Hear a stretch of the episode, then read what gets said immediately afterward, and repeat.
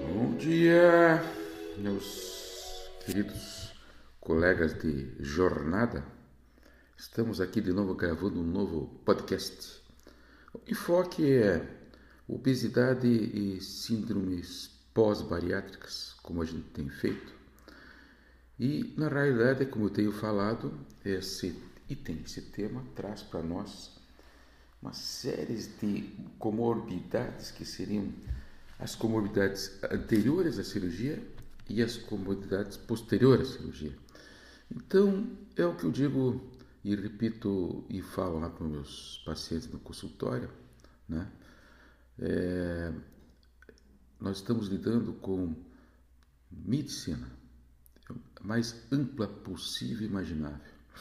Então, quando vocês invocam essa questão da obesidade, vocês estão se relacionando de cara com uma série de especialidades médicas, vamos dizer assim, nos seus devidos departamentos, em que você, com essa gordura da, da as adipo, adiponectinas com a lecitina, desculpe, com a leptina, é, produzem essas transformações todas no corpo, no nosso corpo, né? Então, você tem essa gordura produzindo processo inflamatório crônico, né?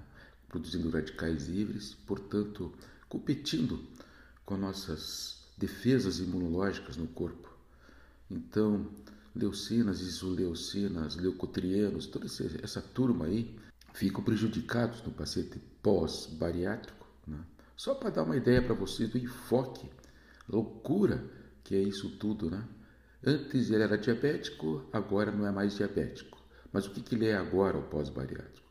E é isso que eu pretendo passar para vocês, lógico, de uma maneira mais simples possível, para que vocês entendam e não fiquem esbarrando nesses conceitos de medicina que a gente tem, né? Então, é, estamos aqui hoje com a, o, o Dr. João e a doutora Anne, né? Estão aqui do meu lado e nós vamos conversar com eles sobre essa enfoque, esse enfoque da, da pós-bariátrica. Então, bom dia, João. Bom dia, bom dia. Como é que estão as coisas aí? Olha, eu vou ser sincero para você. Puta, fico agradecido. Perdi 50 quilos, recuperei 15 mas, por outro lado, eu estou me sentindo muito cansado. Sim, mas João, entenda que hoje a doença, a doença hoje, que eu recebo no 90% do consultório, é o cansaço físico. Sim, mas o meu cansaço você não tem ideia o que, que é. Eu acordo de madrugada com uma dor no corpo, como se tivessem.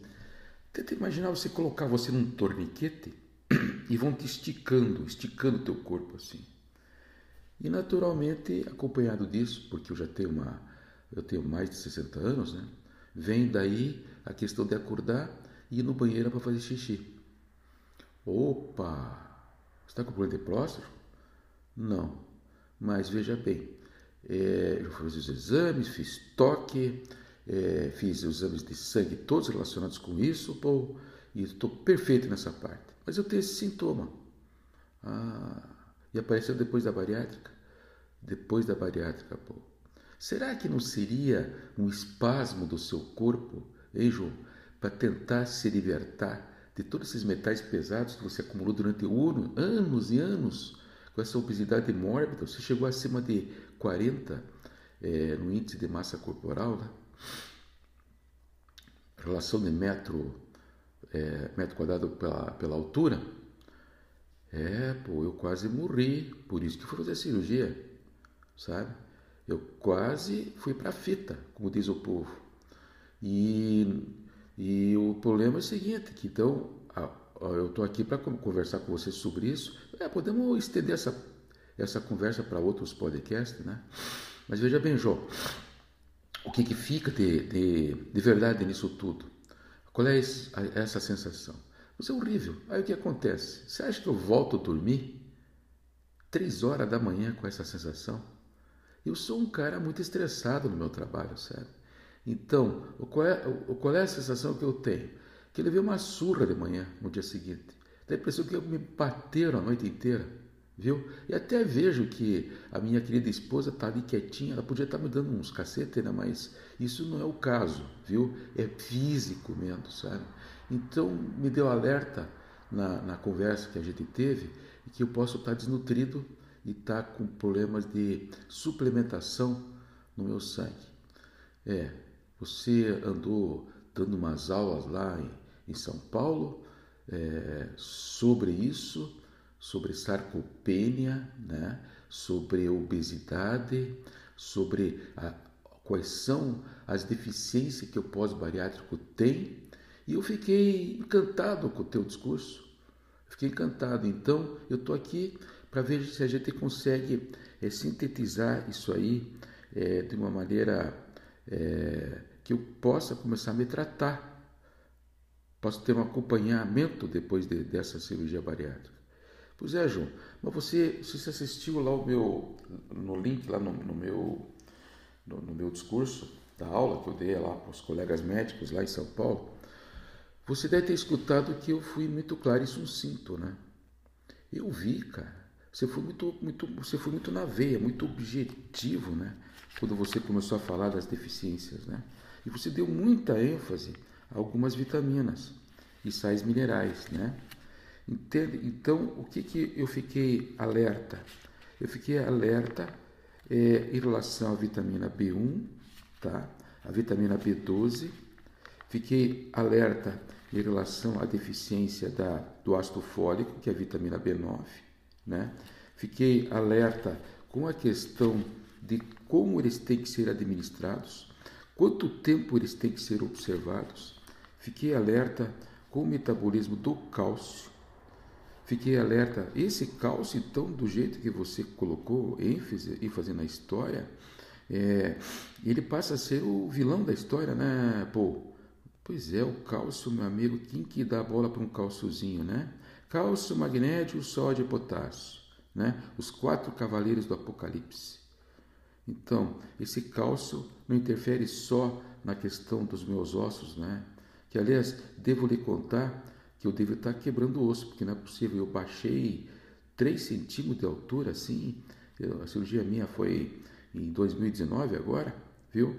E o que me chama muita atenção no teu discurso é a questão dos hormônios, viu? Os hormônios, então, eles têm que ser muito cuidados, esses hormônios, por causa justamente pela causa de os efeitos colaterais que eles vêm trazer, vêm, tra trazer quando eles não estão suficientes. Né? E assim vai. Ah, você entrou de cara com as, aquelas vitaminas que você falou, lipossolúveis, né? A, D, E K. E nós, agora está na moda a nossa vitamina D, né? que não é mais vitamina, é considerado como um hormônio. Ah, pô, exatamente, João. Hoje, então, esses conhecimentos, esses conceitos todos estão aí e não são conceitos que ficam só na mão do médico. O paciente tem que ter essa noção. João, entenda o seguinte, João. Já é difícil fazer as cirurgias, ser um cirurgião competente. Concorda comigo ou não? É, eu peguei um excelente cirurgião, fiquei sem sequela nenhuma. Fiquei com uma herniazinha na, na, na barriga, mas como o mesmo o seu colega falou, isso é uma coisa mínima, né? Que a gente faz uma operação de, de redução dela e está resolvido o problema.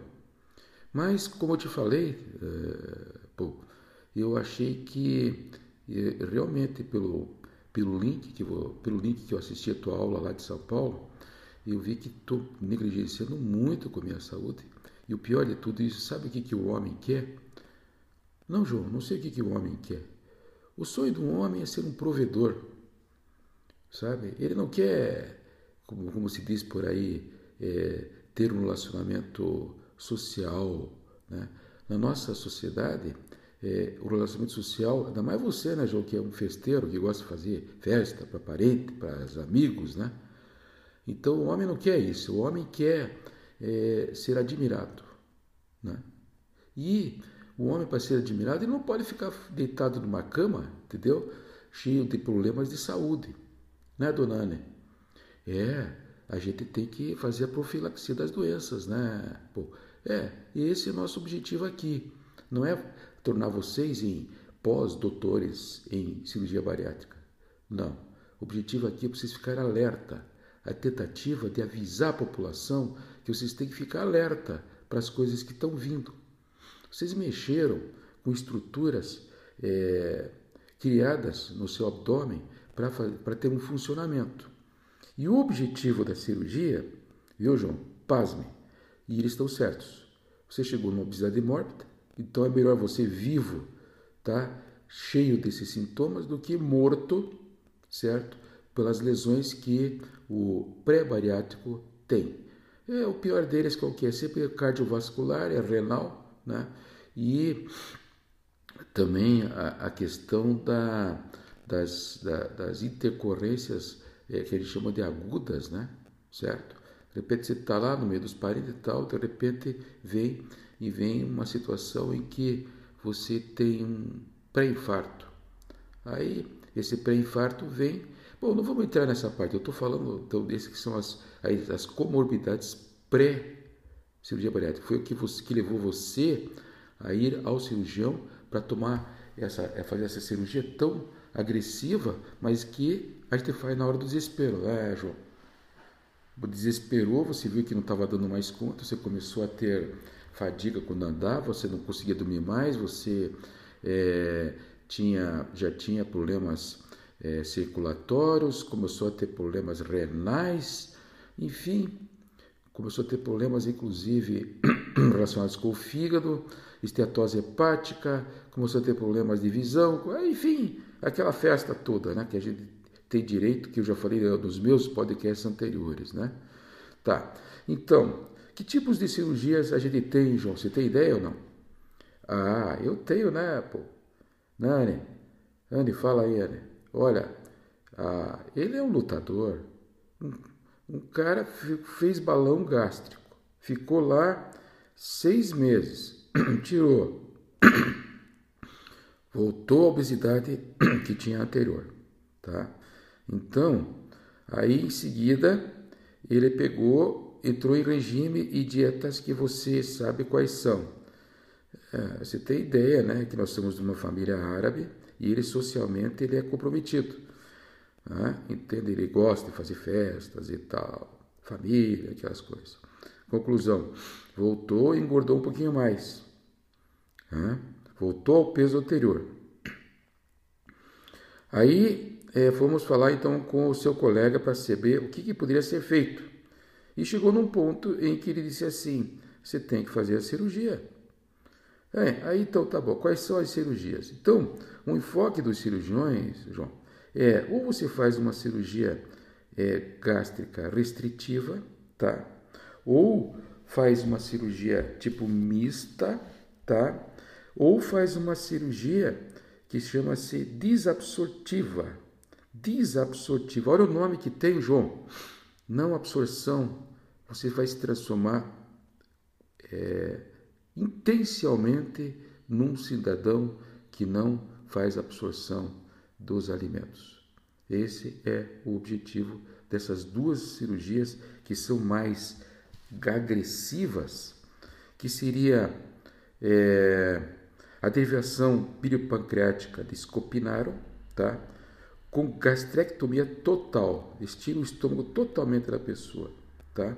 Ou a derivação biliopancreática com gastrectomia vertical e preservação do piloro duodeno, chamada duodeno switch. Para quem não sabe, significa interrupção, interruptor. Então, seria como se você, nessa cirurgia do duodeno switch, você tivesse um interruptor de luz e você desligasse ele. Olha só a pretensão que se tem, com toda razão, porque o, os colegas ficam desesperados com a evolução que esses pacientes têm. Como digo, melhor um desnutrido, tipo com quaxiocor ou marasmático, do que um morto, né? porque as cirurgias são bem agressivas. Eu pulei, João, na mista, sabe? Então você tem é chamada de Y de Rose ou FOB capela. Essa é uma cirurgia muito mais frequente do que as outras cirurgias, sabe? Gastroplastia, gastroplastia vertical com bandagem, gastroplastia de Y Rose, tá? É uma mista. Bom, é, não aprofundando nisso, é, qual que é o objetivo, principalmente das restritivas, João? Os restritivas, como eu já falei no podcast anterior, eles é uma maneira artificial de lidar com o seu apetite e saciedade, tá? Você vai mudar através dessa cirurgia o curso do, da, do funcionamento dos seus neurônios, da sua parte nervosa, tá? E vai provocar, em terceira parte, uma má absorção dos alimentos. Você, como consequência, João, vai fazer uma perda de macro e micronutrientes. Se quem quiser saber, entra no Google e vai ver lá o que, é um macro e um micronutriente. Você vai ter também uma perda de vitaminas lipossolúveis como A, D, E e K, chamado ADEC, que já vou dizer no antemão, tem que ser feita via é, endovenosa ou intramuscular, porque, ah, desculpe, tem que ser feita intramuscular, porque ela é uma lipossolúvel, né? E não vai fazer isso via endovenosa. Mas então por quê? Porque eu já estou dizendo para vocês, não adianta ficar dando suplementação só via oral. E tiraram o, o, o, o tiraram o sensor, fizeram uma duodenal é, switch, que é um interruptor. Entenderam? Entenderam porque eu bato tanto aqui que essas, essas reposições têm que ser feitas endovenosas, têm que ser feitas sob medida. Só que se você não tiver esses itens que eu estou falando aqui, principalmente a A, D, E K, em relação a D, a relação a K e a I, que é parte, toda a parte imunológica, e a A também, se você não tiver noção que você tem que fazer isso aqui injetável, tá? Você imagina uma vitamina K ausente, o que, que vai fazer? Hemorragia, as tromboses, para lidar com o fator tromboxênico das prostaglandinas, dos processos inflamatórios. Opa, opa, opa, tá bom, tá bom, estou conversando com você, não preciso sair agora, levantar e ir embora, né? Só escuta o que eu estou falando, tá? Tá bom? Então, o que, que acontece também, que é muito importante? Então, as vitaminas B, perda do sódio, perda do potássio, perda do fósforo, gente. Olha só que coisa. Esse, esse fósforo junto com selênio, com magnésio, com manganês, com zinco. E, engraçado, né? Eles metem tanto pau nessa tal dessa nutrologia aí, e de repente agora está tudo aí nos protocolos, né? Tome zinco, suplemente. Também tem que estar alertas vocês para é, que vai acontecer naturalmente alguns perda de alguns componentes básicos para manter o paciente rígido, manter o paciente preparado para enfrentar as coisas que estão acontecendo aí fora, tá? Então, um deles é o triptofano. Triptofano, todo mundo sabe que é a melatonina, que é a serotonina. Eu vou ser rápido. O magnésio, que tem a ver com a questão dos ossos, das cartilagens, produção de cartilagens é, o manganês, o inositol, a taurina. Olha, gente, para quê? Para produzir energia, para produzir ATP. Taurina mais inositol, os grandes produtores de GABA, ácido gama-aminobutírico, viu? Então, é, a grande queixa do João hoje é essa. Ele não tem mais energia. Ele tem uma responsabilidade tremenda profissionalmente. Dele depende de algumas famílias ele não pode estar fraco. Então ele começa a fingir que está forte.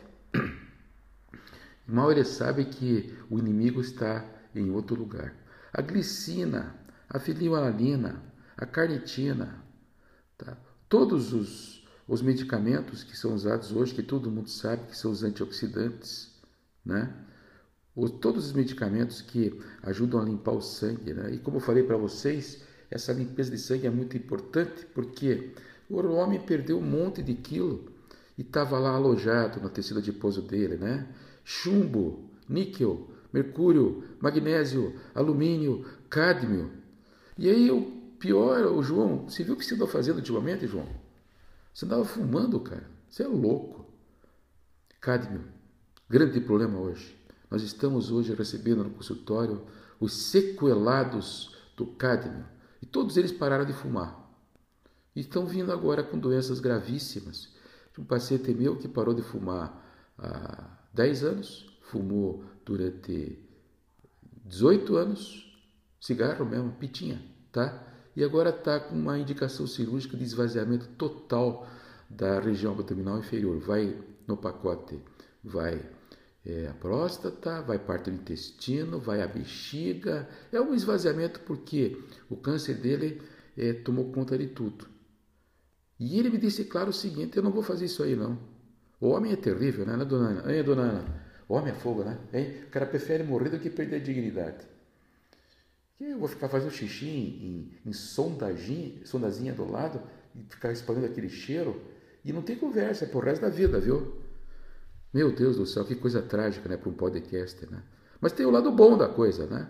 Se vocês souberem entender isso que eu estou falando e começar a fazer uma boa profilaxia, vocês vão voltar, voltar a ser aquele homem alegre, feliz, contente, magro e longe dessas doenças genéticas. Só fica com a epigenética.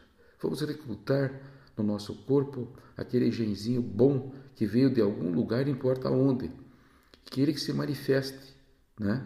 Então, João, vou dar uma interrompida agora nesse nosso podcast aqui, viu? E vamos continuar essa nossa conversa numa outra oportunidade.